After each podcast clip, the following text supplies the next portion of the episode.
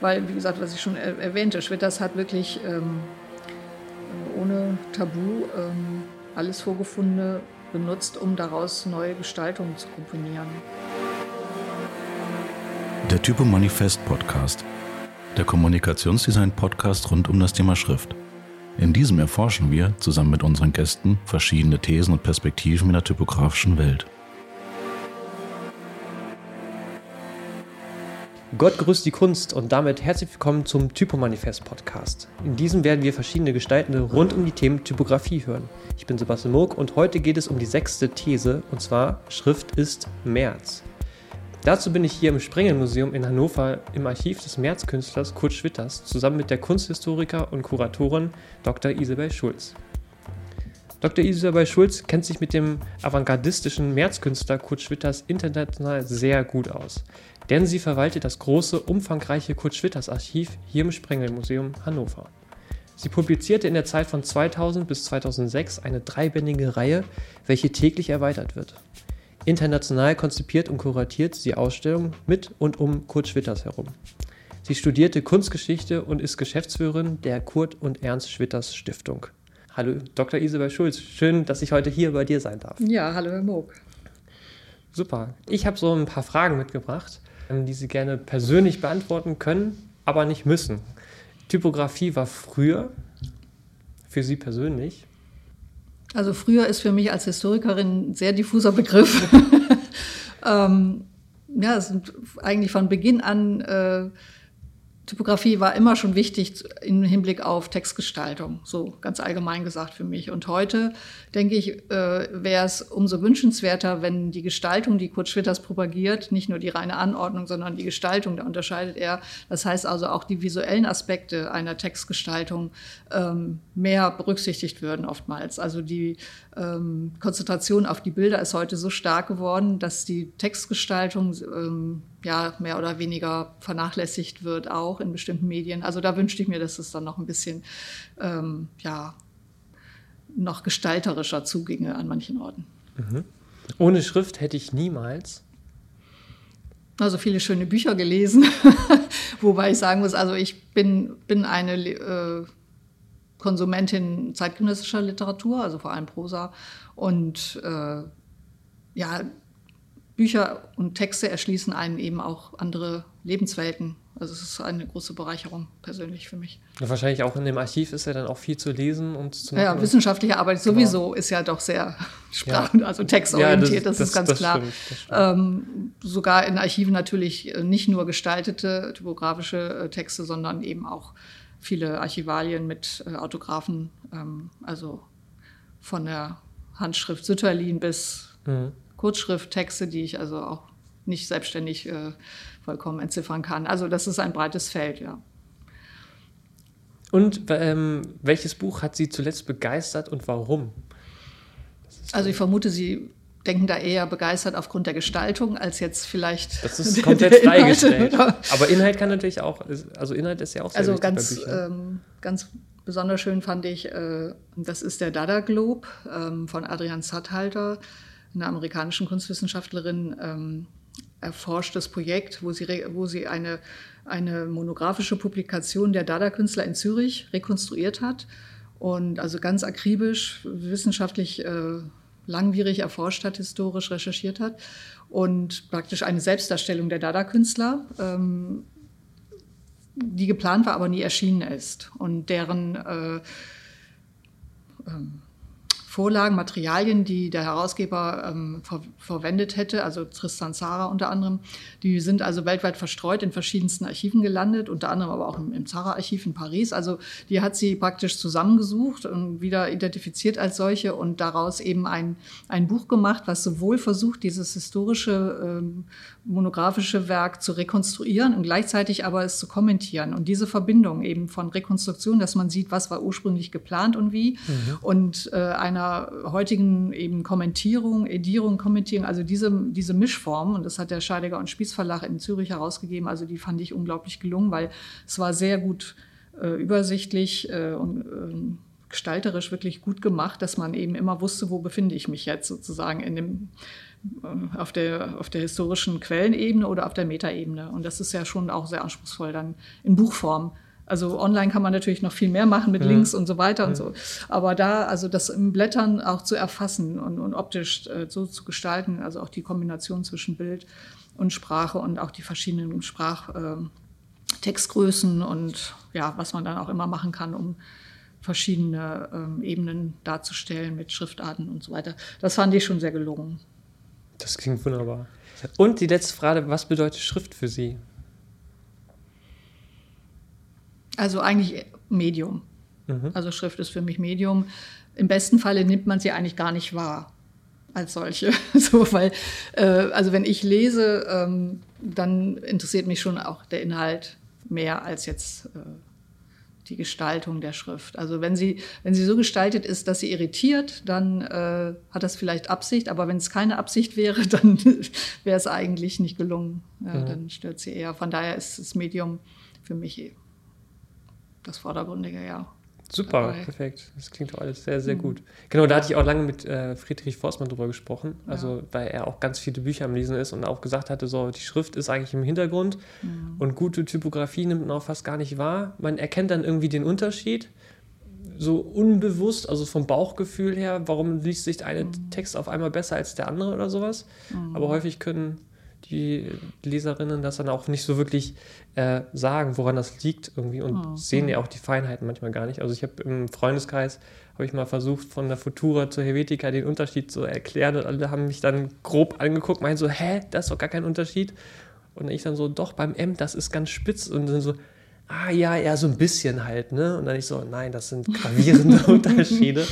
Genau, das ja, ist der halt Gesamteindruck kann ja dann dadurch sehr, sehr äh, entweder leichter auch genau. äh, sein, eleganter wirken oder eben schwer. Und mhm. ähm, das ist schon ähm, bei, also inwiefern ein, ein Buch anspricht, ne, mhm. wenn man das bewusst reflektiert, eine entscheidende Bedeutung, die Schrift und auch die, die Größe und auch die Dichte, ne, also der Zeilendurchschuss. Ja. Und, so. und ich weiß noch, als so in der postmodernen 80er Jahre so das, ange, also das modern war oder in war, auch gerade so bei so Akzidenzsachen, also Einladungs, äh, Eröffnungs-, Ausstellungseröffnungseinladungskarten und solche Dinge, womit man zu tun hat im Alter. Also als dann Grafiker kamen und da sich verwirklichten und ähm, also auf einmal so um die Ecke wieder gelesen werden musste oder so ineinander verschobene Zeilen oder was auch immer für Spielchen gemacht wurden, um möglichst die Aufmerksamkeit zu erregen. Aber ich fand es einfach, einfach nur störend, weil das sind für mich äh, Medien der Information, der klaren ne, funktionalen Wirksamkeit. Und das, äh, da bin ich also eher konservativ dann, oder was heißt ja. konservativ im Hinblick auf ähm, neue Typografie eigentlich ja. eingespielt gewesen. Und das hat mich, das hat mich eigentlich immer eher gestört, mhm. weil ich fand, das war nicht der Ort, an dem man diese experimentelle ähm, Versuche machen musste. Also weil es war ja auch kein kein Medium der Provokation, eine Einladungskarte.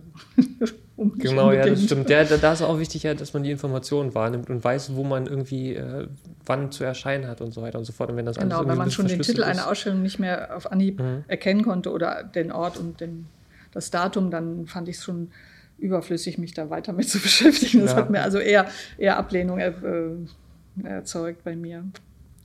Jetzt kommen wir mal so ein bisschen zu Kurt Schwitters. Äh, da habe ich auch ganz viel herausgefunden. Dadurch, dass ich auch im Buchdruckmuseum hier äh, habe ich auch noch ein paar Sachen mitgebracht, recherchiert hatte und so weiter. Wer war denn Kurt Schwitters und warum ist er auch für Hannover vielleicht so interessant und so wichtig? Darüber vielleicht erstmal so ein bisschen. Ja, Kurt Schwitters äh, ist ja in Hannover geboren worden, 1887, ähm, ist dann im Exil in England gestorben, 1948, relativ jung. Ähm, eben ins Exil, in die Emigration gegangen aufgrund der Nazi-Herrschaft, also 1937 nach Norwegen, 1940 dann weiter nach England geflohen. Ähm, er ist kunsthistorisch, steht seine Bedeutung wohl außer Frage. Also er ist einer der wichtigen Künstler der europäischen Avantgarde zwischen den Kriegen, kann man sagen. Er hat also den Höhepunkt seiner Karriere in den 20er Jahren erlebt und war, ähm, ist vor allem aufgrund seines März-Konzeptes, er nannte sich ja März oder Märzkünstler, sein, sein Ästhetisches Programm wurde März genannt. Das ist eine Silbe von Kommerz. Mhm. Und das zeigt schon, also er nimmt Vorgefundenes, er nimmt Worte, er nimmt Bilder, er nimmt bedruckte Papiere, Materialien aller Art, ist da völlig radikal und aus, also ohne Beschränkung in der Wahl seiner Ausdrucksmittel. Das ist natürlich auch ein Zeichen der avantgardistischen Kunst, kann man sagen, dass sie neue Formen Ausdruck, des Ausdrucks versuchten zu finden, um dem, bei Schwitters heißt es noch Weltgefühl, ne? also mhm. dem zeitgenössischen Weltgefühl, ähm, ja, zu entsprechen Ausdruck zu geben. Und das ist halt die Zeit der Moderne. Ähm, der Erste Weltkrieg hatte eigentlich die ganzen alten Werte ja in Frage gestellt. Nationalismus, also Schwitters ist ein, ein Pazifist, der gegen Militarismus und Nationalismus auch schreibt, ganz offensiv. Ähm, also die alten Werte waren obsolet und damit auch natürlich diese bildungsbürgerlichen Vorstellungen über Kunst und die Funktion von Kunst vielleicht auch. Und Schwitters gehörte dann eigentlich direkt nach dem Ersten Weltkrieg ähm, zu den Künstlern, so im, erstmal im Umfeld von Dada, Zürich, Köln, Berlin. Ähm, und dann war er ja auch äh, Künstler der Galerie Der Sturm in Berlin, eine ganz wichtige äh, Galerie, äh, die internationale Avantgarde-Kunst schon vor dem Ersten Weltkrieg, also zum Beispiel den Expressionismus, aber auch die Franzosen in Deutschland, in Europa auch durchsetzte, also Vertrag. Also er war im Mittelpunkt dieser, dieser europäischen Avantgarde und hat vor allem eben mit seiner Märzkunst, die im Grunde dem, dem Prinzip Collage äh, folgte, ähm, wirklich Zukunftsweisendes geleistet. Also sein Märzbau, der in Hannover hier im Elternhaus in der Waldhausenstraße in Dörren entstand, so seit Anfang der 20er Jahre kann man sagen. Und dann in den 30er Jahren vor allem so die Formannahmen, wie man sie heute kennt von Fotos und von dem Nachbau, der ja auch hier im Museum existiert seit den 80er Jahren, von diesem einen Hauptraum im dieses Märzbaus.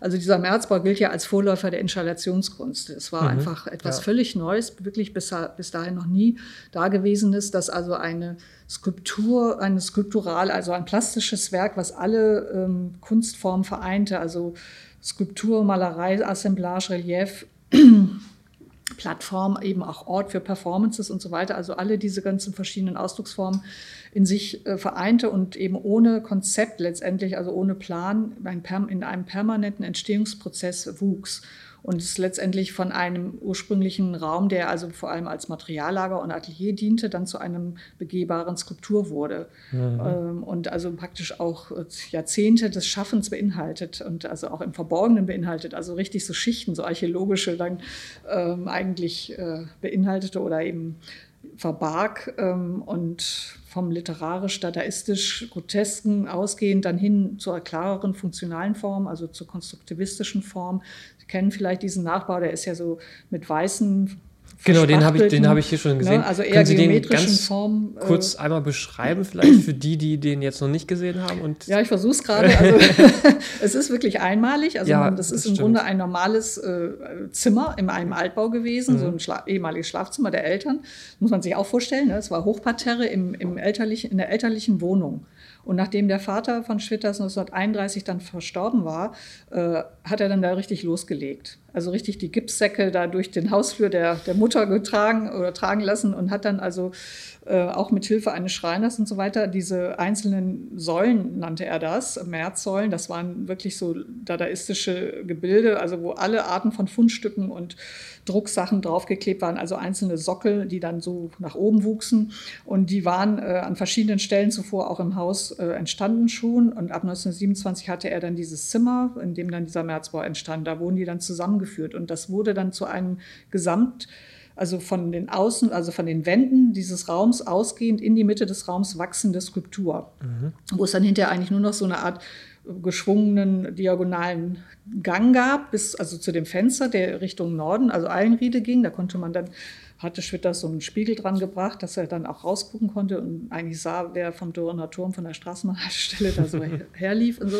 Also es hatte Connections nach außen, es hatte auch einen ehemaligen Balkon, der dann verglast wurde, einen blauen Fenster. Also es waren ganz viele verschiedene äh, Sachen auch in dem Raum entstanden, zum Beispiel eine kleine Mini-Bibliothek mit so einem Schreib Tischboard und kleinen Regalborden, in denen Schwitters Briefe schrieb und so. Und dann gab es eine Ruhestätte, ähm, das sogenannte Nest. Da konnte man dann auch so ein Schiebefenster, so ein Bulldoggenartiges, also so ein Bullaugenartiges Fenster öffnen. Da gab es dann laut Ernst Schwitters, dem Sohn, der auch vieles überliefert hat, anekdotisches äh, Balzen Bruchkeks. Mhm. Ne? Also es wurde drin gelebt. Also mhm. es war ein Arbeits- und Wohnraum und gleichzeitig aber eben dann ein Kunstwerk. Also diese mhm. Einheit, das ist ja eben auch das Aber man hat das von außen dann auch schon gesehen. Das heißt aber. nee, von außen nee, sah man das okay. nicht. Wie gesagt, das war eigentlich, oder minimal vielleicht. Genau, also so ein dass, bisschen. Also der Balkon im Hochparterre eben mhm. äh, zugebaut war.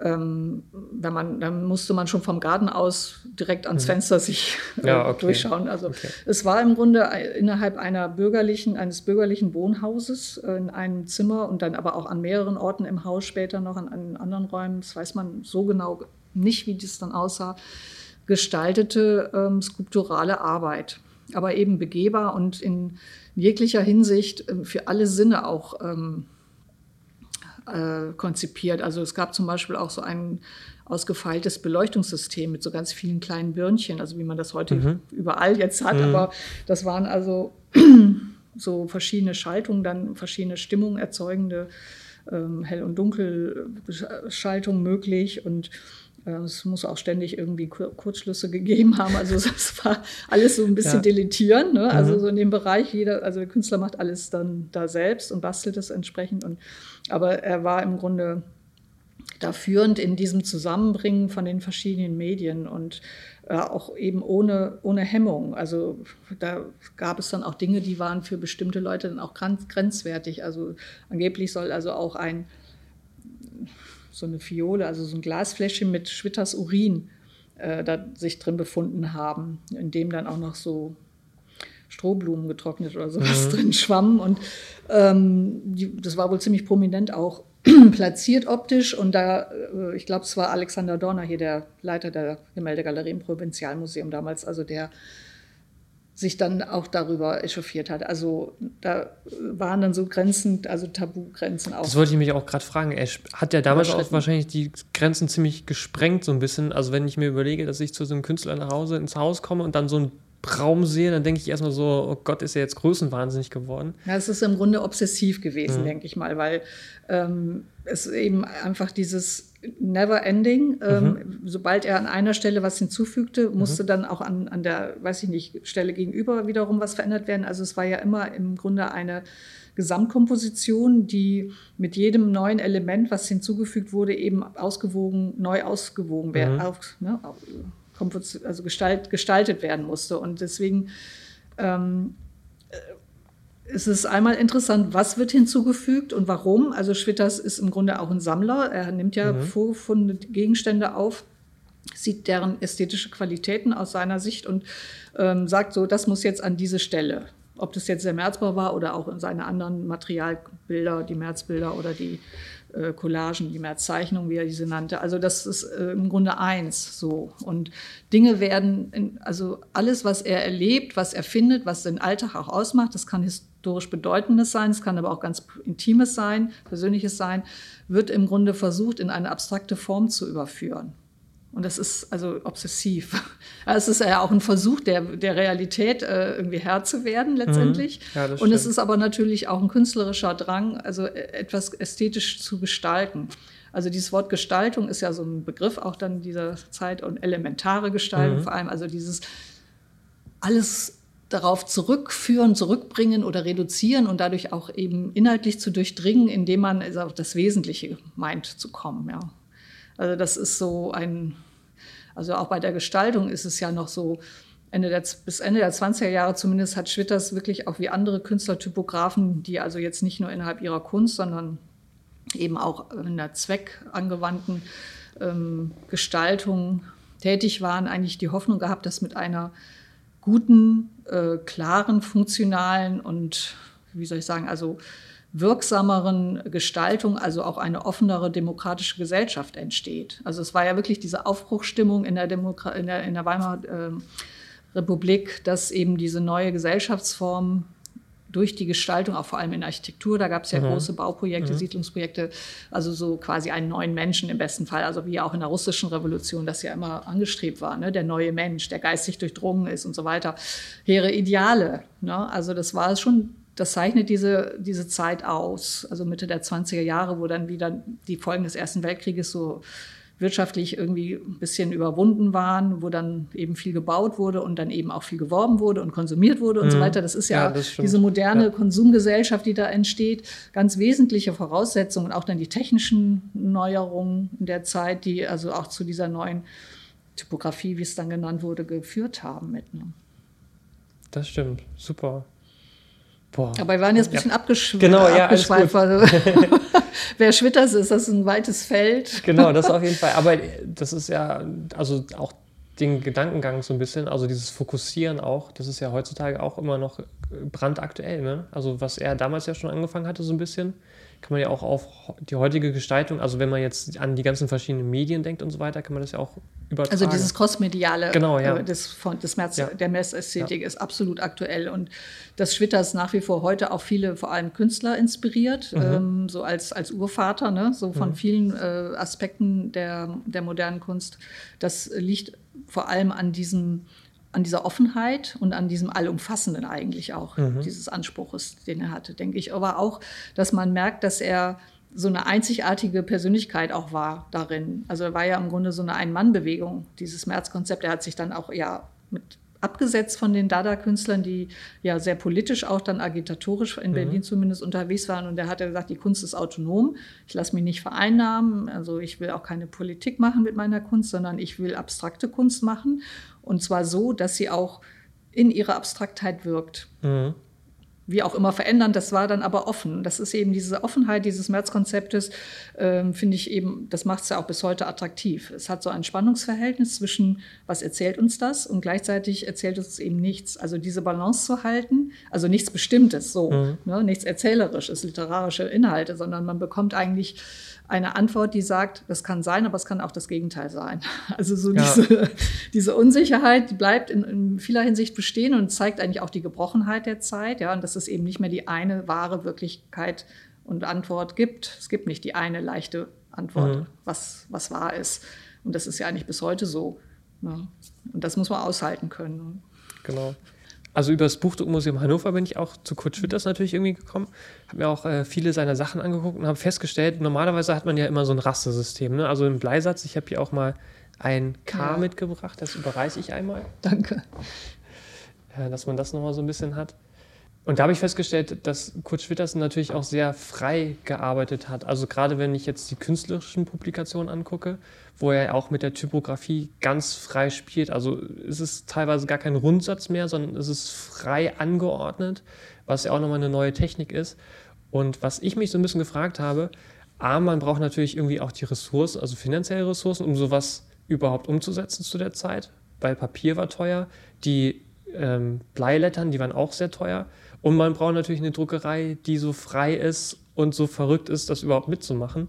Wie findet man das denn überhaupt? Also zu der damaligen Also dazu Zeit? haben wir wirklich extrem wenige Quellen, mhm. muss man sagen. Also ganz wenig. Und im Zuge unserer Neuedierung dieser Reihe März ähm, haben wir natürlich versucht, einiges zu recherchieren. Zumindest aus der Korrespondenz kann man so ein paar Sachen rausholen. Also mhm. erstmal war es wirklich schwierig mit den Finanzen und es war eigentlich von Anfang an eigentlich ein eine Verschuldung, okay. also kein, ein selbstausbeuterisches äh, Arbeiten, zumindest was im Hinblick auf sein, also das Edieren oder das ähm, Herausgeben eben seiner eigenen Zeitschriftenreihe. Mhm. Obwohl das ja nur ganz kleine, acht bis, weiß nicht, äh, höchstens 20-seitige Heftchen sind. Aber ähm, ich weiß nicht, ob da der Drucker äh, gesponsert hat oder sich hat begeistern lassen und mitgemacht hat. Aber ich denke, Schwitters war sicherlich selbst vor Ort und hat da vielleicht in der Druckerei auch mitgearbeitet. Denn das sieht man auch, was Sie schon sagen. Also es ist nicht mehr das, äh, wie soll ich sagen, berufsethische, korrekte, äh, saubere ne, Setzen und so weiter, sondern genau, er spielt ja, ja, er, ja. er, irritiert mit vielen Dingen und ähm, es hat, hat viele ähm, ungewöhnliche Elemente darin. Gerade die ersten Nummern dann 1923 sind noch sehr in der Manier der Dada-Publikation mit mhm. ähm, ja, verschiedenen Sch äh, Schriftgrößen oder Schriftarten in einer Zeile zum Beispiel und so. Also irritiert ständig diese Lesegewohnheiten und mit um die Ecke laufenden oder auf dem Kopf gesetzten Dingen und so weiter. Also ähm, was er da finanziell angestellt hat oder wie er es angestellt hat, ähm, ist schwierig. Also gut, er hatte Abonnenten, er hat natürlich mhm. auch geworben, er hatte auch im Ausland Vertreter seiner für seine ähm, Reihe, für seinen Verlag, März Verlag, war das ja alles ein, Ein-Mann-Bewegung ne, sozusagen. Aber ähm, es wurde dann schon sehr schnell sehr eng, durch die, auch durch die äh, Inflation natürlich. Und ähm, er hat aber auch sehr pragmatisch gehandelt. Also ich habe nur mal ähm, versucht zu verfolgen, ähm, woher die Druck, also vor allem aufwendig waren ja die Klischees, also der Abbildungen. Genau, ja. Und die wurden dann immer mehr zwar, das war ja dann mhm. auch so das, die Entwicklung der Zeit, dass man immer mehr Bilder ne, mhm. auch in Zeitschriften mhm. haben wollte, also hatte. Also wenn man jetzt dann so die populäreren Sachen sieht, da ist das natürlich noch viel mehr. Aber gut, auch in den Kunstzeitschriften war es natürlich das A und O. Und er hat aber sehr pragmatisch gehandelt. Er hat also sich vor allem von Theo van Duisburg aus Holland, also von der The Style, Gruppe ähm, vieles ausgeliehen, was also bisher in Deutschland noch nie noch nicht gedruckt mhm. war und so, aber dann eben in seiner Reihe dann zum ersten Mal. Ähm, wesentliche ähm, Kunstwerke anderer Künstler hat er ja auch dann da vorgestellt. Er hatte natürlich auch viele Kontakte zu befreundeten Künstlern, Hanna Höch und so weiter oder auch Picabia und so weiter. Er hat das dann auch direkt von den Künstlern bekommen und es ist so gut wie kein keine, kein Kunstwerk darin reproduziert, was nicht vorher schon woanders, also wo nicht schon ein Klischee da war, sozusagen. Mhm. Aber das heißt, er war sehr gut vernetzt und konnte sozusagen auf das Material ja, genau, zurückgreifen. Ja. Und dann, also das, das erste, Kommerz also was wir kennen, das erste kommerzielle, ähm, also nicht nur selbstfinanzierte Auftragswerk, war ja im Grunde ähm, dieses März 11 Heft, ne, mhm. was er dann zu seinen Nummer, ein, ein, einer Nummer seiner Reihe deklariert hat für Pelikan, die Reklame. Ne? Mhm. Und das war Gunther Wagner, ähm, bekannt, stadtbekannter auch Mäzen oder für zeitgenössische Kunst engagierter Mensch. Und der hat im Grunde, also da hat er diese, dieses Heft gestalten können, was er dann gleichzeitig zur Nummer seiner Reihe machte. Und dann äh, hat, das, äh, hat die Firma ähm, Gunther Wagner ihm im Gegenzug offensichtlich äh, sein erstes ähm, Brief, seinen ersten Briefkopf, also Briefpapier finanziert, mhm. seiner März-Werbezentrale.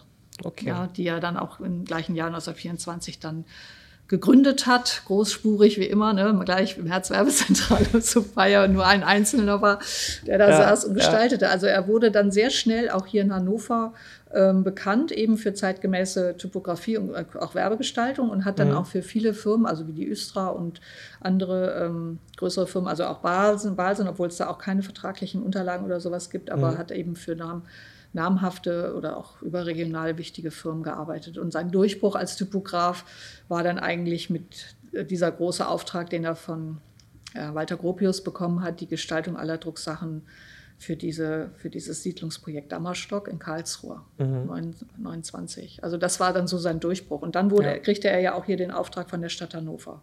Ja. Also deswegen nochmal, um die, die vorletzte Frage nochmal aufzugreifen, was ist die Bedeutung von Schwitters für Hannover? Also er ist einer der wenigen wirklich international bis heute wichtigen bekannten Künstlern, der hier aus dieser Stadt kam. Er war ja auch seiner Heimatstadt immer treu. Er ist ja dann nicht irgendwie abgewandert nach Paris oder Berlin, Amsterdam oder Moskau, also wo auch immer die Zentren der Avantgarde waren, sondern ist immer hier in, in der Waldhausenstraße geblieben bis zur Immigration und war hier auch ein ganz wichtiger ähm, Netzwerker, der also viele ähm, durch viele Kontakte, also hier auch wichtige Leute wie Alice Sitzky zum Beispiel in die Stadt geholt hat. Ja, gerade das, das, Internationale haben. war ja bei ihm nochmal sehr, genau. sehr wichtig. Ne? Also, dass Hannover ja. so in der Kunstgeschichte äh, vorkommt, das verdankt, also in, in der mhm. Avantgarde vorkommt, das verdankt vor allem Schwitters und dann aber auch so Leuten wie Alexander Dorner natürlich, also die im kuratorischen Bereich dann auch an der Zeit dran waren, ja. Mhm. Wir haben jetzt hier ähm, von der März 11 Ausgabe sozusagen eine Faximilie da, die ein bisschen größer ist als A4. Ne? Also ich habe gerade mein Blatt einmal draufgelegt mhm. und wir haben jetzt hier das war ja noch nicht Norm, ne? Das fing ja, ja dann ja, erst genau, Ende der genau, 20er genau. Jahre also 29,7, an. da fehlt vielleicht so 28 können es sein, mal 22 ungefähr. Ja, da wurden die Bögen noch anders geschnitten, ja. Oder? Genau. Ich weiß es nicht. Weil das hatte ich nämlich äh, in der Ausstellung auch gesehen. Da habe ich überall ein bisschen geguckt, so nach den Formaten, wie das damals war und so weiter und so fort. Das war auf jeden Fall ganz interessant. Und das Cover ist auch zweifarbig gedruckt. Ja, also das im, war schon. Im schon klassischen Schwarz. Und dann hat er aber schon so nicht so ein Buchdrucker rot, sondern schon so ein Orange. Zinnober, ja, das Zin, ist Zin, okay. also glaube ich. Also es ist ja. jetzt in der Faximile-Ausgabe vielleicht auch jetzt nicht so ganz genau das, aber ähm, ja, das waren die schwitterschen Farben, mhm. schwarz und rot war sowieso auch an den Litfaßsäulen sehr überwiegend dominant gelb und rot, ne, weil das natürlich so mhm. die Signalwirkungsfarben sind. Und ähm, da bin ich eigentlich auch erst drauf gekommen, als ich dann nochmal über das von dem Stegemann Verlag, der Verleger von Schwitters ersten selbstständigen Publikation hier in Hannover, gekommen bin, der also dieses An der Blume Gedicht von Schwitters, was ja so ihn mhm. überregional bekannt genau, gemacht ja, hat, ja. dann 1919, Ähm, der hat es ja als Plakat gedruckt 1920, was ja dann in Hannover so einen kleinen Skandal dann ausgelöst mhm. hat, äh, weil er das eben auch in Form eines, wie so eines Aufrufes, politischen Aufrufes, Plakats gedruckt hat. Und ähm, das war eben auch mit so einer roten Umrandung gesetzt auf so ein bisschen gelblichen Papier oder damals schnell vergilbten Papier so. Ja. ja. Und ähm, während dann zum Beispiel diese großen ähm, wöchentlich ähm, Programmplakate von den städtischen Bühnen, die Schwitters dann gestaltet hat, äh, Ende der 20er Jahre, die sind mit dunkelblau mhm. gedruckt. Und das ist also gerade das, setzt es dann ab in der, Größe, in der, in der ne, Hauptanzahl der anderen Werbeplakate oder Aufrufe. Das, das Medium Litfaßsäule war ja, oder Plakat an der Litfaßsäule war ja damals noch ähm, unglaublich wichtig als Inhalts-, also als Informationsübermittlung. Äh, ne? Also das alles, was man heute online hat oder eben durch Zeitungen hatte, auch war damals da optisch in den Innenstädten ähm, präsent, also gerade auch die aktuellen Informationen. Genau, gab es hier in der Ausstellung so. gab es auch eine Litfaßsäule. Genau, da haben wir das, das ist 100 Jahre März-Ausstellung, genau. meinen Sie, ne? Ja. ja, genau, da haben wir das versucht, so ein bisschen nachzuvollziehen. Ähm, Und Schwitters, wie gesagt, nimmt dann ähm, diese große Balkenschrift, auch mhm. aus rein pragmatischen Gründen, äh, weil das eben schnell und in jeder Druckerei machbar gewesen sein ja. muss, diese wechsel wöchentlich wechselnden ähm, Programmankündigungen der städtischen Bühnen und macht es eben dunkelblau und ist schon sehr ungewöhnlich, diese Plakate, wenn man das sieht. Also es fällt auf. Und was Sie schon sagten, also er macht das eigentlich gerne immer dann so, wie es eben nicht jeder andere macht. Mhm, das stimmt. Apropos Schriften, ich habe jetzt hier von der Hahndruckerei Hannover einmal so ein altes Schriftenbuch mitgebracht. Das würde ich auch einmal überreichen. Ich habe mich nämlich gefragt, zu der damaligen Zeit musste man natürlich auch immer gucken, was die Druckerei überhaupt da hatte an Schriften. Und damit musste man ja als Typograf arbeiten. Da hat man ja gar keine Chance gehabt, irgendwie irgendwas anderes zu wollen. Weil, so im Vergleich habe ich mal herausgefunden, dass so eine eigene Schrift ungefähr so viel wert war wie ein VW. Also so 30.000 D-Mark oder Reichsmark oder sowas. Genau, also das war auf jeden Fall schon viel. Ich überreiche das mal ganz kurz hier. Ja, danke. Ja, ja klar, das war eine, auch eine ganz enge Zusammenarbeit notwendigerweise da natürlich zwischen den Druckern und also Setzern und Druckern und den Gestaltern. Mhm. Und ähm, von Schwitters ist, glaube ich, nur ein einziger, oder nee, zwei, zwei Sachen, ein einziger so eine Ankündigungs-, also Gestaltung, eine typografische Gestaltung, ähm, Entwurf erhalten. Also wenn man jetzt überlegt, wie das so vor sich ging. Also ich vermute fast, Twitters ist also direkt in die Druckerei und hat und gesagt, hat gesagt so, und so, so leg das mal. Da gab es dann bestimmte Vorgaben ja. an, an äh, Größe und so weiter vielleicht, aber mhm. ähm, da es eben so wenig Entwürfe nur überhaupt gibt. Natürlich ist vieles hier in Hannover zurückgelassen worden und dann verbrannt während des Krieges hier leider, also alles zerstört in den 20er Jahren, aber dennoch, es ist schon verwunderlich. Und wenn man dann so einen Entwurf sieht, der dann auf so einem kleinen ähm, halbseitigen äh, innerhalb eines Briefes so, oder auf einer Postkarte noch so skizziert wird. Also ja. wie primitiv, ne, in Anführungsstrichen, das wirkt. Also äh, eigentlich nur eine grobe Grundgestaltung der Aufteilung zwischen, ne, also Spalten oder so Textblock mhm. und irgendwas anderem.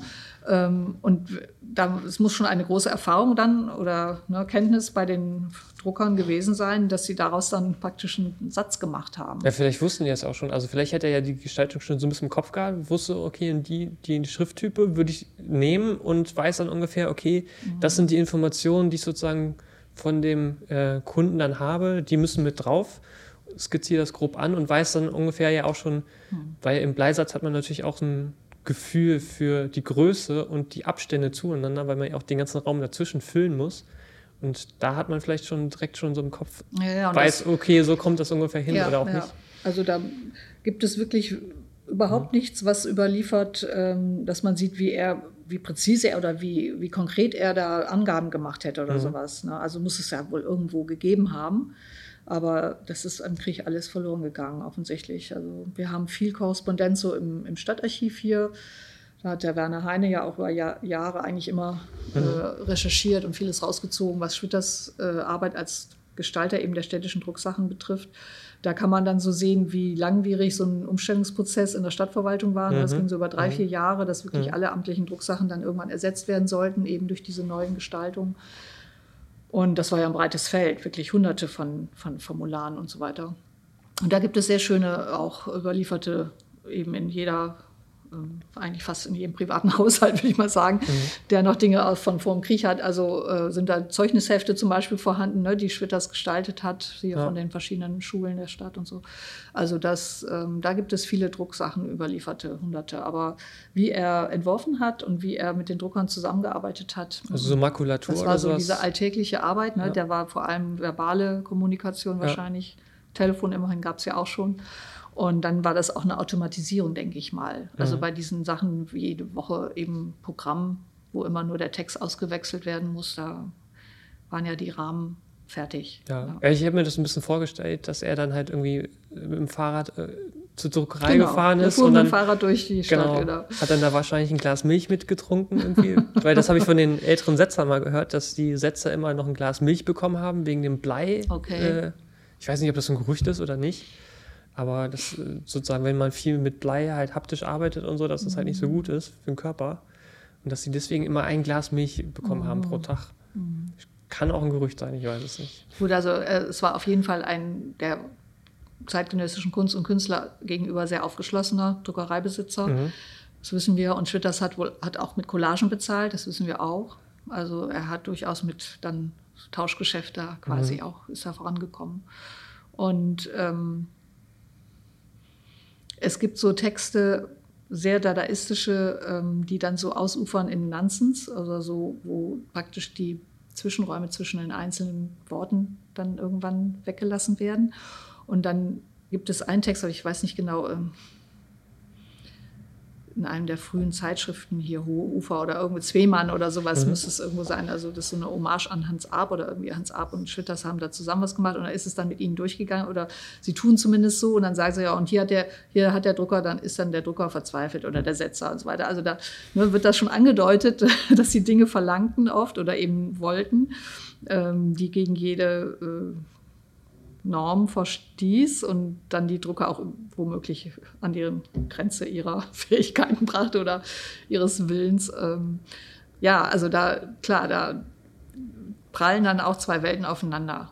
Ne, des Handwerks und, und genau. der künstlerischen Fantasie oder äh, Experimentierlust. Ich habe das nämlich bei uns auch, witzigerweise. Ich habe halt noch alte Schriftsätze, die das so gelernt haben und die bringen mir das halt bei. Und dann ich, bin ich halt jemand, der auch sehr viel experimentiert und auch mit Buchstaben übereinander druckt, untereinander druckt und verschiedene Techniken ausprobiert und so. Mhm. Da kriege ich auch ganz häufig gehört, Sebastian, das macht man so nicht. Mann, genau, dann, man nicht, das sind die Normen, genau. Das, das, das gehört, das, das gehört sich so nicht und so weiter und so fort. Handwerk. Das ist dann immer ganz interessant äh, zu sehen, wo da so die Grenzen ungefähr sind. Das ist immer ganz spannend auf jeden Fall, genau. Ja, und ähm, er, ähm, Schwitters in seinen Märzheften spielt mhm. ja dann auch mit diesen ähm, ja, wie nennt man das? Ne? Es gibt es auch einen Fachbegriff für, wusste ich schon mal. Also ähm, so Lückenfüllern oder so Randverzierungen oder diese, ähm, es gibt so, das sind dann so kleine Blümchen oder Tierchen mhm. oder Schleifchen oder irgendwie sowas, ne, was also was was ich für Arten von, von Glückwunschkarten vielleicht verwendet hat. Also, also auch diese so ganzen Ornamente. kleine und, Illustrationen, ja, ja. die so als ein ne, mhm. Bleiblock oder wie nennt mhm. man das dann, so eine wenn das jetzt so ein Blümchen hätte, so eine Art Blei. Genau, also so Ornamente sind das halt, ja, ja. die man Oder auch eben solche Schmuckränder und ja. so weiter. Ähm, das, das wird dann auch gerne verwendet. Ähm, einfach so aus Lust, ja. Ja, da, da habe ich witzigerweise, ich habe mit Edin Bayritsch und Anne Eisermann zusammen, haben wir Aktienscheine für die Fabrika, das ist so ein Kunstprojekt gedruckt. Ja, da, da sieht man das auch nochmal. Ja, so oft dann taucht genau, auf so Klischees, so also so Schiff, Schiffchen auf oder so diese ja. Zeigehände, das ist ja auch so ein Dada-Senier geworden eigentlich, ja. ne? diese ja. Hinweishände. Das sind ja auch so aufmerksamkeitserregende Dinge, die mhm. sind in Druckereien vorhanden. Das war ja so in der Zeit ähm, übliches Zeichen und das wird dann so übernommen. Genau, bei der Fabrika haben wir dann mit den Aktenscheinen haben die diese Hämmerchen gefunden, also die, die so ein bisschen aussehen wie Bergwerk-Hämmerchen, aber eigentlich für Busfahrpläne früher waren für die Werktage. Und die ja, wurden so dann so, genau, die wurden dann auch äh, überall im Aktenschein mitgedruckt. ja, oder so einmal so ein riesiges Fragezeichen dazwischen, ne? Oder mhm. ähm, Pfeile. Ja. Ich glaube auch, wenn es einfach diese Elemente nicht mit drin hätte, würde das Ganze sehr gleich bleiben. Eine, Eine kleine fliegende Schwalbe. Ja. Ne? Das fällt erstmal optisch gar nicht so auf, aber es macht es natürlich insofern dann doch hier äh, lebendiger.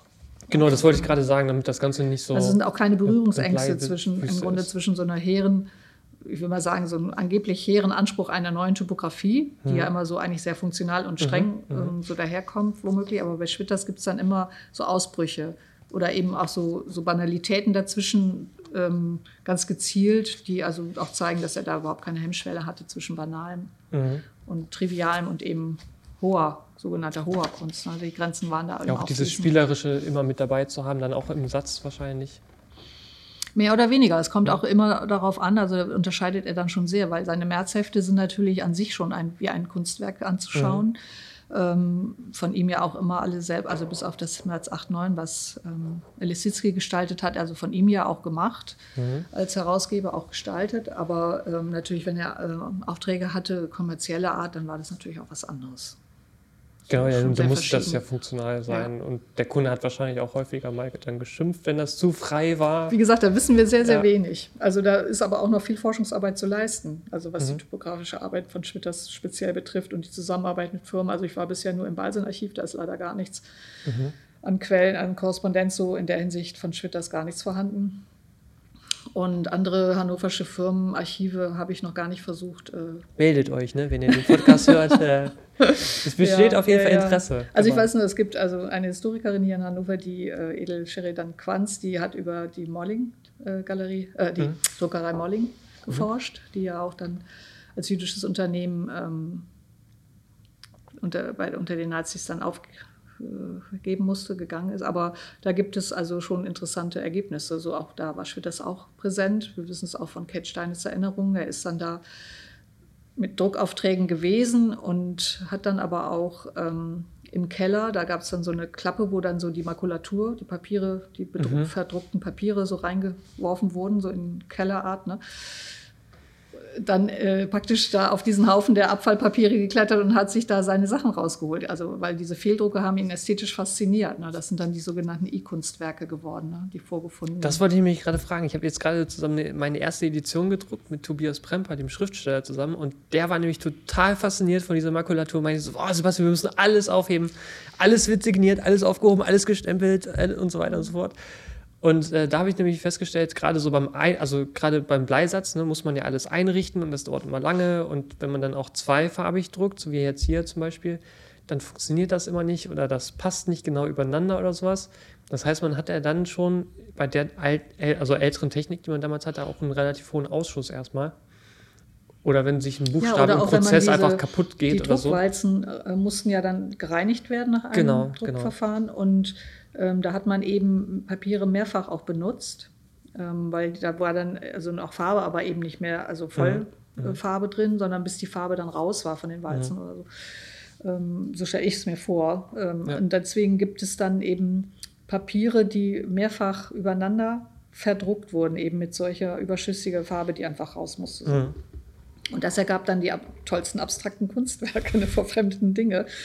Und auch das, was ursprünglich einfach, also ganz brav historistisch noch äh, im Stil des Historismus, also gestaltete Bilderbücher, Illustrationen, solche Dinge, die die Molling-Druckerei druckte, äh, waren dann auf einmal, äh, sahen dann aus wie, wie ein futuristisches, kubistisches Kunstwerk. Ja, das stimmt. Wenn nur einzelne Farbkomponenten zum Beispiel gedruckt wurden und die dann Ja. versetzt übereinander oder so, dann Ja. gibt es ja so Ja, eine Art genau, genau, Rhythmisierung auch. Genau. Und die haben Schwitters offensichtlich äh, sehr interessiert. Dann da Ja. gab, gibt es einige erhaltene sogenannte I-Zeichnungen, ne, wo er dann aus diesen Fundstücken einfach Dinge rausgeschnitten hat, aufgeklebt und als ein Kunstwerk deklariert.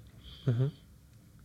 Es ist sehr radikal. Also im Grunde das, was Duchamp mit Readymates macht, also wie so ein Flaschentrockner macht oder ein Mhm. Fahrradrad, das hat Schwitters also nicht vor ihm, aber dann kurz nach ihm dann auch eben im Hinblick auf Drucksachen praktiziert. Mhm. Was Also das Kunstwerk in der Realität identifizieren, sozusagen. Ja. Also die Komposition, die Gestaltung ist es, heißt es immer bei Schwitters, als solche erkennen. Mhm. Das fand ich nämlich auch hier in der Ausstellung super, wo man dann mal gesehen hat, diese Bücher, die er gemacht hat, wo er immer so ein, ich weiß nicht, ob es eine Geschichte oder Märchen war und dass er dann auch durch Typografie verbildlicht hat, was da drin zu Ja, sehen das war. ist genau, das ist das äh, andere Heft. Also das eine hat ja Alice Sitzky gestaltet, das März 8, 9, äh, Naski und dann äh, spä äh, später hat dann ähm, zusammen mit Käthe Steinitz äh, Genau. und Theo von Duisburg Ja. einem holländischen Detailkünstler, ein Heft, Die Scheuche, äh, ein Märchen. Ähm, ja, illustriert kann man eben da nicht mehr sagen. Es ist dann eins, ne? also mit typografischen ähm, Komponenten, also einzelnen Buchstaben und Zeichen, wird im Grunde eine, ein Text äh, verbildlicht. Genau, und vor allem, ich versuche das mal so ein bisschen zu beschreiben. Also die Typografie ist auch sehr unterschiedlich, also von den Größen, die man hier sieht. Ähm, also hier oben hat man zum Beispiel ein großes DA und dann kam das kam zum Beispiel ein bisschen kleiner. Und er hat mit dem O sozusagen als, als Korpus immer gespielt. Das ist zum Beispiel auch ganz interessant. Und verwendet halt auch unterschiedliche Schrifttypen und geht genau, da halt sehr gestalterisch B, mit um. Das große B, ne, die B-Versalie mit diesem genau. ungeschwungenen ähm, Bauch, ne, ja, ist dann der ja. Bauch des Bauers. Ja. also es wird sehr, also ja, visuell und aber auch lautmalerisch gearbeitet, mhm. ne, mit dem X auch. Und hier hat man auch wieder die Ornamente mit drin, die dann da reinkommen. Und hier zum Beispiel ist ja. auch, sieht aus wie so ein Vogel und dann hat man hier so das Fui mhm. als Schnabel noch so ein bisschen. Genau, hier ist das. Genau, das B wird der Bauer, das große, ja. fette. Also es sind fast, ich würde mal sagen, weiß nicht, ich habe es noch nicht durchgezählt, aber mhm. also mannigfache, fast alle Schrifttypen, die, die da vorhanden waren. Ja. Und dann immer abwechselnd rot und blau. Mhm. Design, das, ist schon, das wirkt schon sehr, sehr ähm, dynamisch und sehr viele Diagonalen. Ja, das war wirklich Avantgarde-Kunst. Also das war auch das, was kurz vorher erst andere Künstler, so wie Lisitsky zum Beispiel, auch gemacht hat. Also in der, in der russischen Illustrationskunst oder, oder Buchkunst war das dann schon auch mhm. schon gemacht worden. Also ähnliches, ne? Aber das war schon damals wirklich sehr, sehr experimentell und neu.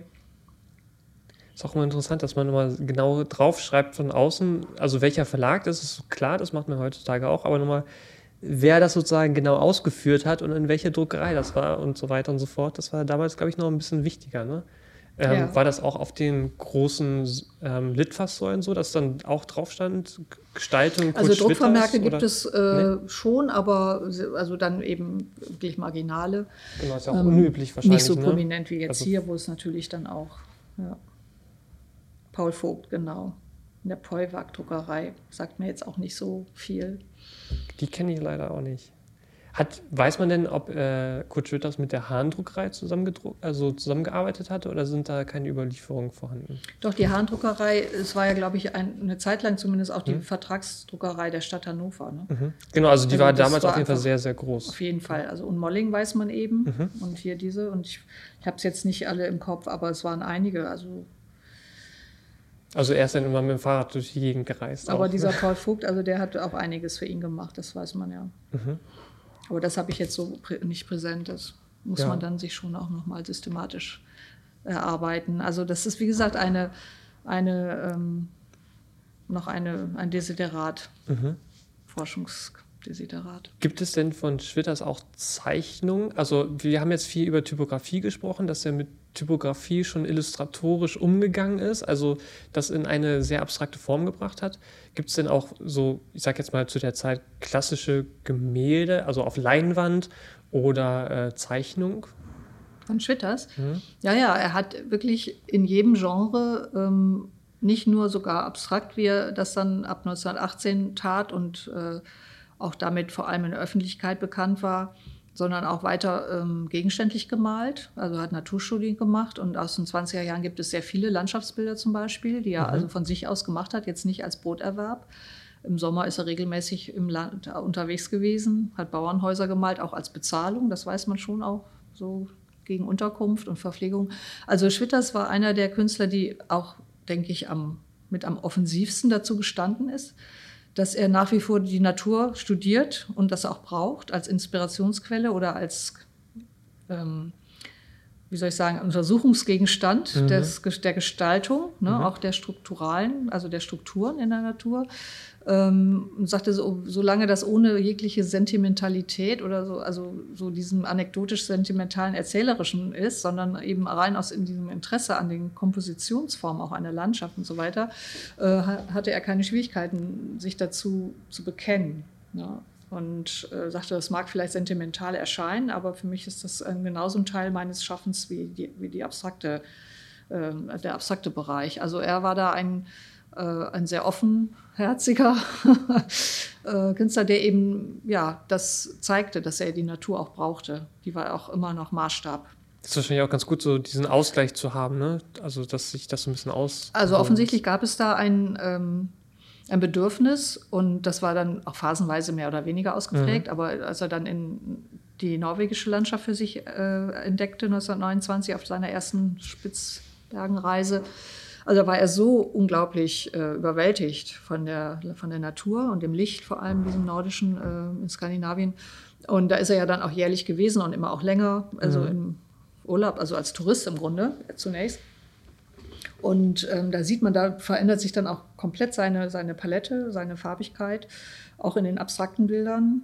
Die wird also sehr viel äh, gebrochener, nicht mehr so äh, konstruktiv reine Farben, so mhm. blau, gelb, rot und so weiter, obwohl es war ja nie so streng wie die des Stylekünstler. Aber da wird es dann sehr viel mit Weiß und Grau gemischt. Und ähm, also da ist auch eine ganz starke Beeinflussung durch die Naturerlebnisse in seiner Kunst, auch in seiner abstrakten Kunst, genauso wie auch in jeder seiner Collage-Werke immer eigentlich sich spiegelt, wo er sich be bewegte. Mhm. Ja, also er sammelte ja immer das auf, was er vor Ort fand. Und er hat auch immer, auch skulptural mit seinen Märzbauten, die ja auch an verschiedenen Orten im Exil immer wieder neu entstanden und fortgeschrieben wurden, quasi immer darauf reagiert, was er für, für Orte vorfand. Also die Märzbahn, das war ja ein, ein Feldstein, ein Natursteingebäude, eine Scheune im abgelegenen Lake District.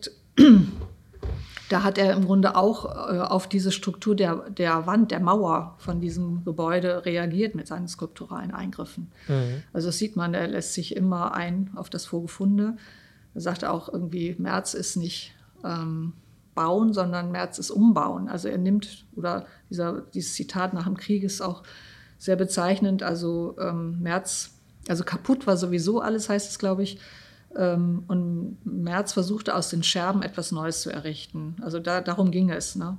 Das, was alles zertrümmert war, was ich eben schon erwähnte, also auch die Ideale waren ja alle ähm, gestorben, äh, für die man gekämpft hatte. Und ja, dann galt es jetzt was Neues zu schaffen. Und ähm, eben aus dem Vorgefundenen, aus dem, was an Resten oder an Scherben da war. Und das ist auch eine Kunst. Ne? Also dieser, es ist im Grunde ganz aktueller Recycling-Begriff da schon ja, drin. Ja, also ja, das, das etwas zurückführen, ne? dadurch, dass ich jetzt neu in Beziehung zueinander setze und auf eine neue mhm. Ebene hebe. Das ist im Grunde dieses Prinzip März. Entsteht etwas Neues, was eben dann wieder in den Kreislauf der, der Kunstwelt zurückgegeben wird.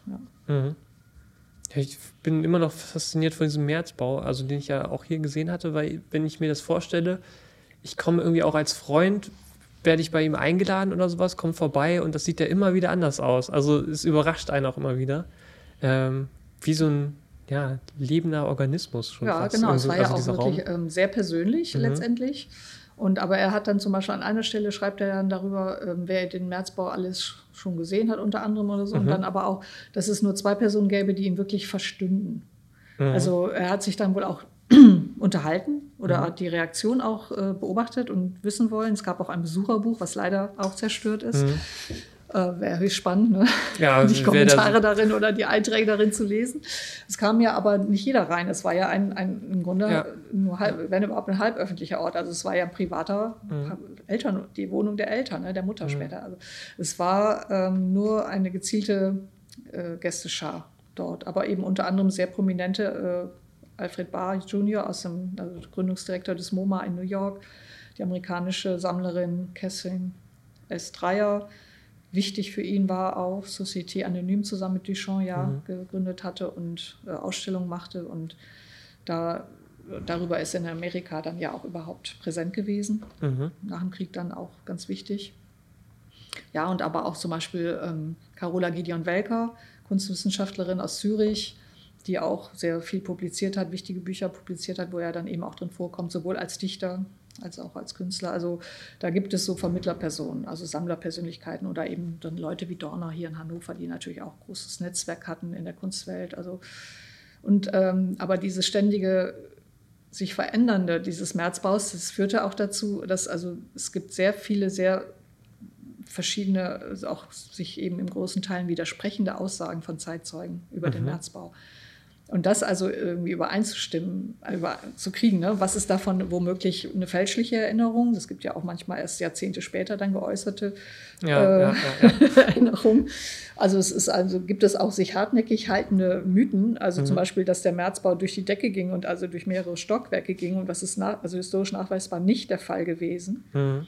Aber diese, diesen Eindruck muss es vermittelt haben. Das wollte ja? ich gerade sagen. Also gerade Sachen an die Decke zu bringen, war ja damals wahrscheinlich total unüblich. Und dann hat man das Gefühl auf jeden Fall gehabt, gedanklich, dass es da oben weitergeht. Ja, oder es ging ja auch über mehrere Stockwerke, aber eben nicht äh, in einem durch. Mhm. Also die Wohnung der Eltern lag im Hochparterre. Mhm. Darüber im ersten Stock war eine, also waren dauerhaft Mieter und das mhm. waren Mieter, die auch nach dem Krieg noch da waren, die wir noch befragen konnten. Also mhm. und das war die gesamte Etage und da mhm. kam kein Märzball durch. das konnte uns versichert werden, dass da niemals irgendwelche ja. Durchbrüche gab.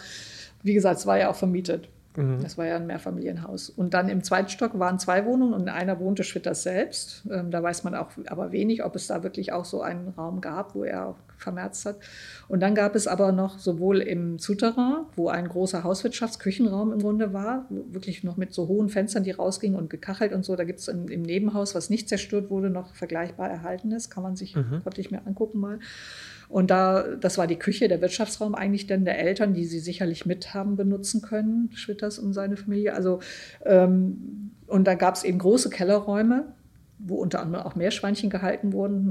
Meerschweinchenstelle hatte der Sohn mhm. dann. Und, ähm, und dann gab es eben die sogenannten Kammern, diese Mädchenzimmer unterm Dach, die ja auch ähm, ja, Wohnräume ja waren. Mhm. Und ähm, die führten dann eben unter anderem auch aufs Dach. Also da muss Schwitters dann tatsächlich einen Durchbruch gemacht haben. Und da gab es dann so ein kleines Sonnendeck, wo man sich darauf sonnen konnte, also so eine Art mhm. Dachterrasse oder irgendwie sowas muss es gegeben haben. Gibt es ja. keine Fotos von, aber von daher ist es wirklich so, und unter dem Hochparterre-Balkon, der ja dann da beim Märzbau direkt war, ähm, und zugemacht worden war, so als zusätzlicher Nebenraum.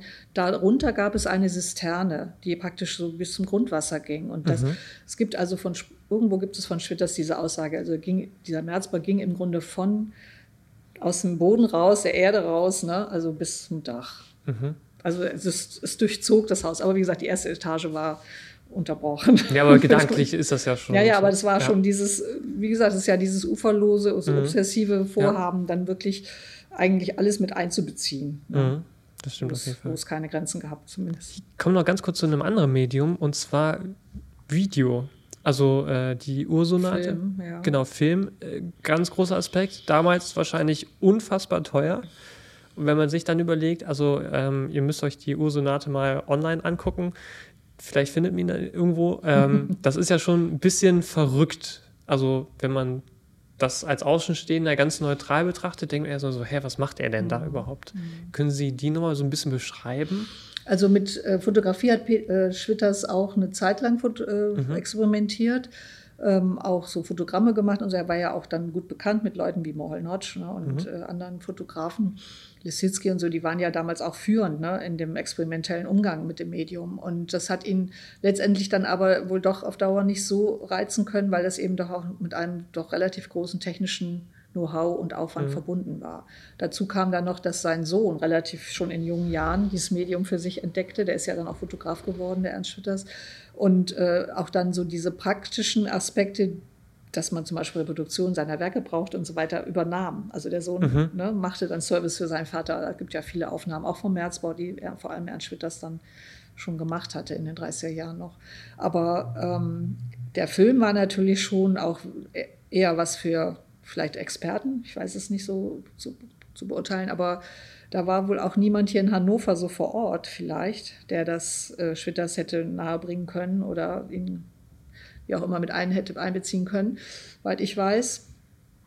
Und aber er war ja eben auch sehr stark in Kontakt mit den Typografen und den Künstlern in Holland, ähm, wie Piet Zwar zum Beispiel und ähm, den Architekten, ähm, wie heißt er in Utrecht, Riedfeld und mhm. so weiter. Also ähm, diesem Ring Neue Werbergestalter, der ging ja dann auch über die Grenzen hinweg und, mhm. und ähm, als ähm, Vorstandsmitglied oder wie das hieß, also war ja schon regelmäßig auch in Kontakt und kannte diese Leute. Und dann gibt es eben jetzt einen Fund vor einigen Jahren, äh, auf den man mich dann aufmerksam gemacht hat, freundlicherweise im, im, im Amsterdamer Filmarchiv im Ei. Ähm, da gibt es einen Film über Statendam. Das ist ein großer ähm, Überseedampfer, der von Rotterdam nach New York fuhr. Mhm. Ähm, ich glaube, es ist von 29 die Aufnahme, wenn ich mich richtig entsinne, und von Paul Schüttimer, den ich bisher sonst auch als Filmemacher noch nie so im Kontext von Schwitters zumindest äh, wahrgenommen hatte. Und ähm, da geht es also fünf Minuten über diesen Dampfer, wie der da aus dem Rotterdamer Dafen hochherrschaftlich fährt. Das war ja das Ereignis damals, also diese ne, Titanic lässt grüßen und so. Also ja, äh, ja, wenn man ja. das sieht, also diese neuen ähm, Verkehrsmöglichkeiten, immer schneller, immer und so weiter. Und dann ganz am Ende kommt da so eine Sequenz von, weiß nicht, anderthalb Minuten, taucht auf einmal in Großeinstellungen Kurt Schwitters Gesicht, Kopf auf, und zwar inszeniert in einer Art Schablonrahmen, äh, also mhm. so ein Rahmen, der rund ausgeschnitten ist und dann den Kopf umso mehr inszeniert, so wie so ein Porträt. Und äh, dann sieht man, wie er anhebt, seine Ursonate zu rezitieren. Als Stummfilm, aber mhm. schwarz-weißer Stummfilm. Und das ist irgendwie eine, ein wirklich unglaublich überraschendes, also die einzige Filmaufnahme, die es gibt, solange ich, äh, soweit ich informiert bin.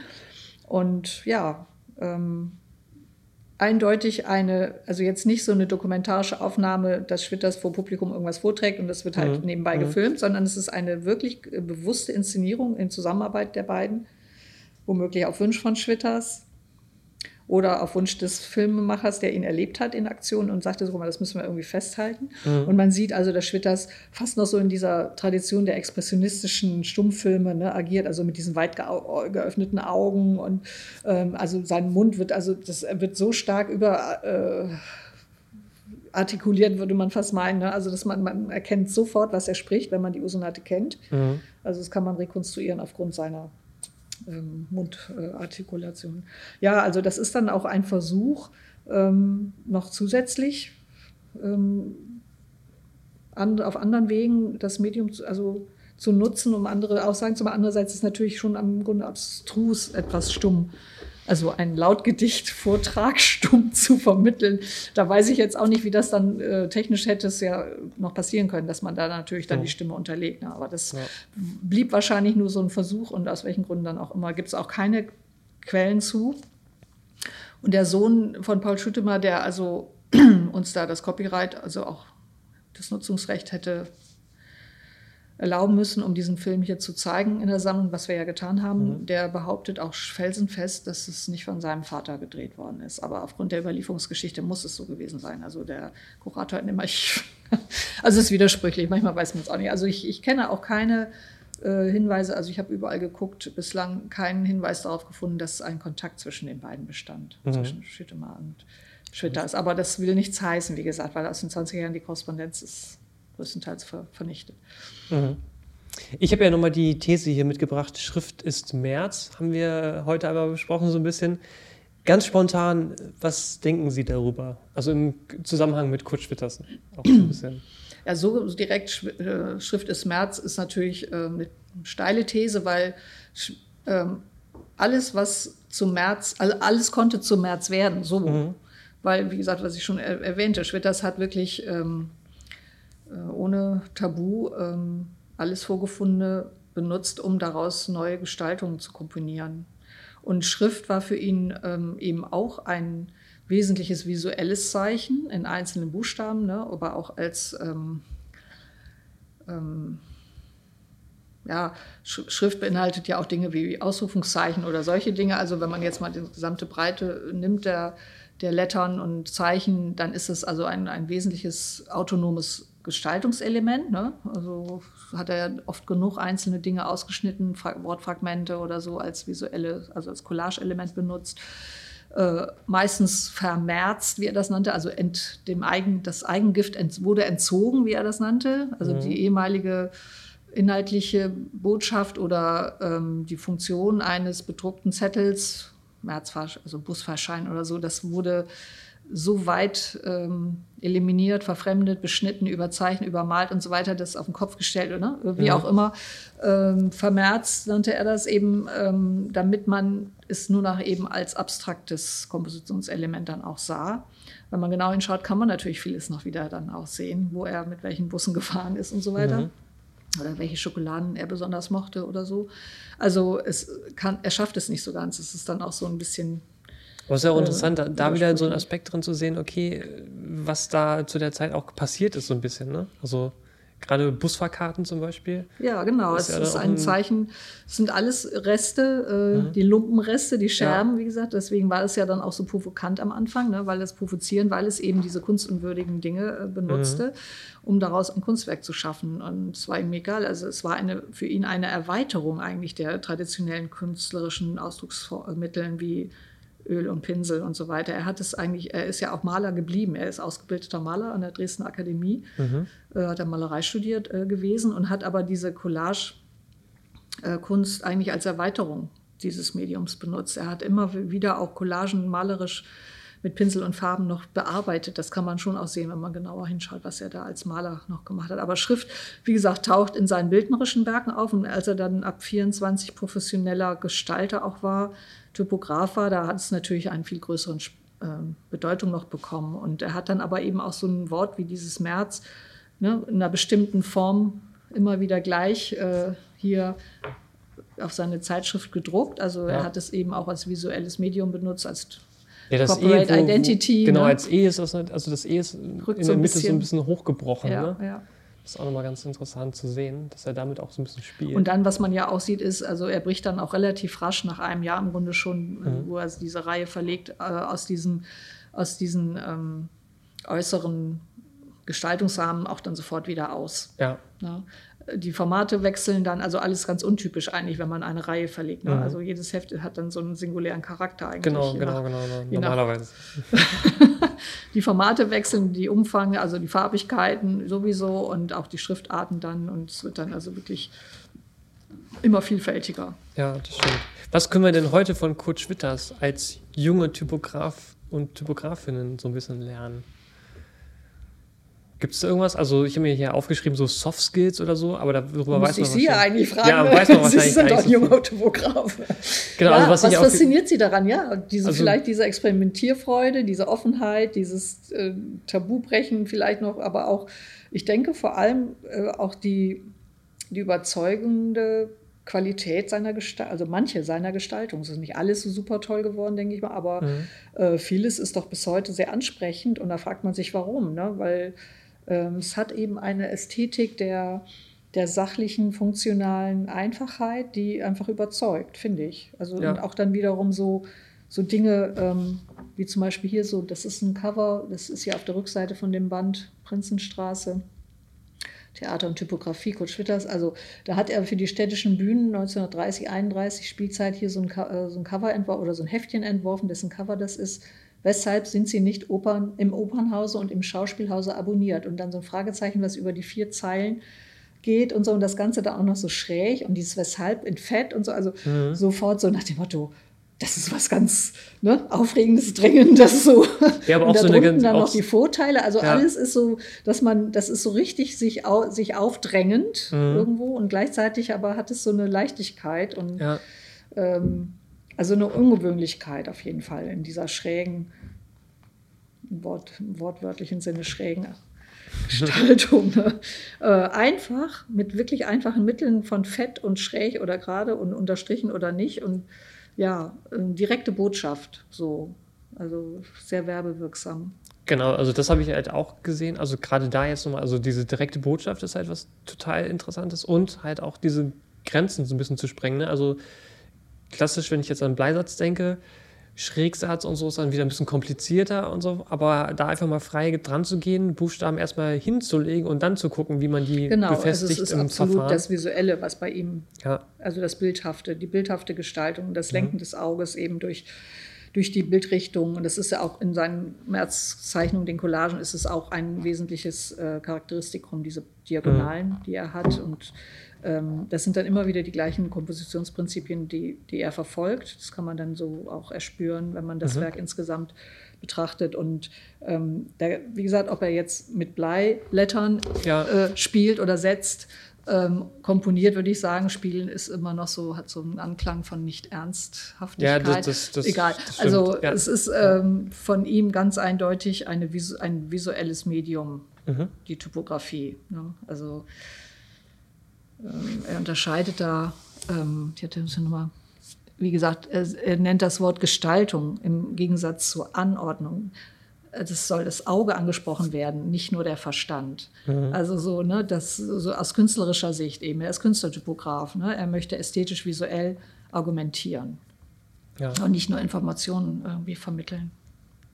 Super. Und diese Einheit, das ist eben das, was daran überzeugt dann. Ja, ja, ja auch diese Kombination, die ist ja echt ja. Einzigartig. Wohl, muss man ganz ehrlich jetzt mal sagen, wenn man jetzt kunsthistorisch äh, ähm, und auch ein bisschen jetzt mal von Schütters wegguckt, ähm, er ist jetzt nicht der tollste und der führendste Typograf. Mhm. Ne? Also wenn man das vergleicht mit anderen wie wie Tschichold, Jan Tschichold zum Beispiel oder ähm, eben Zwart oder anderen. Also auch in Deutschland, hier auch in der Umgebung gab es ja auch viele andere, also Walter Dexel in Jena zum Beispiel und äh, am Bauhaus natürlich, die mhm. Leute und so. Also mhm. Schwitters hat sehr stark, also Max Burchards auch ganz stark, hat er ja auch von und Lisitzky und so weiter, die hatte er ja direkt als Kumpel, ne, so im Alltag äh, ständig. Ähm, die, was, was die produzierten vor Augen. Und ähm, man kann auch ganz ganz schwierig in mancher Hinsicht die Hände gestalten. Also wenn kein Drucknachweis oder, oder typografischer Nachweis auf den Drucksachen sind und man hat dann irgendwie eine Einladungskarte oder so. Mhm. Gut, wenn das eine Einladungskarte aus Jena ist, dann würde ich mal tippen, das war Walter Dexel. Aber ja. ähm, es gibt eben, es gibt so ein paar wenige Kennzeichen, die so typisch dann sind oder charakteristisch für den einen oder den anderen, aber es muss auch, ist auch keine Garantie, weil es gibt dann eben so Signiers wie ein, einen roten Kreis oder ein schwarzes Quadrat. Genau, ja, so. die, die sind ja dann auch genormt lässt in grüßen, ne? Das war ja genau, wie so ein Wiedererkennungszeichen ja, ja. für alle, die so im Bauhaus und Umfeld zum Beispiel mhm. unterwegs waren und da kann man dann nur, nur regional oder ähm, vom Jahrzehnt eingrenzen, aber die Händescheidung ist da ganz, ganz schwierig. Ja. Also das macht es auch nicht einfacher, so bei Schwitters. Super, perfekt. Dann War jetzt aber auch schon lange, ne? Lange ja, das, das stimmt, aber es ist ja nicht schlimm. Ja. Super, dann bedanke ich mich ganz, ganz herzlich bei Ihnen. Ähm, und Sehr gerne. grüße nochmal alle Zuhörerinnen sozusagen hier aus dem Sprengemuseum in Hannover. Impressum. Gestaltung Büro Sebastian Moog. Sounddesign Philippe Angeles Hamann. Intro Jonas Völpel. Und wir danken unseren Gästen im Interview. Weiteres findet ihr in den Shownotes und auf der Website www.typomanifest.de oder unter dem Hashtag Typomanifest.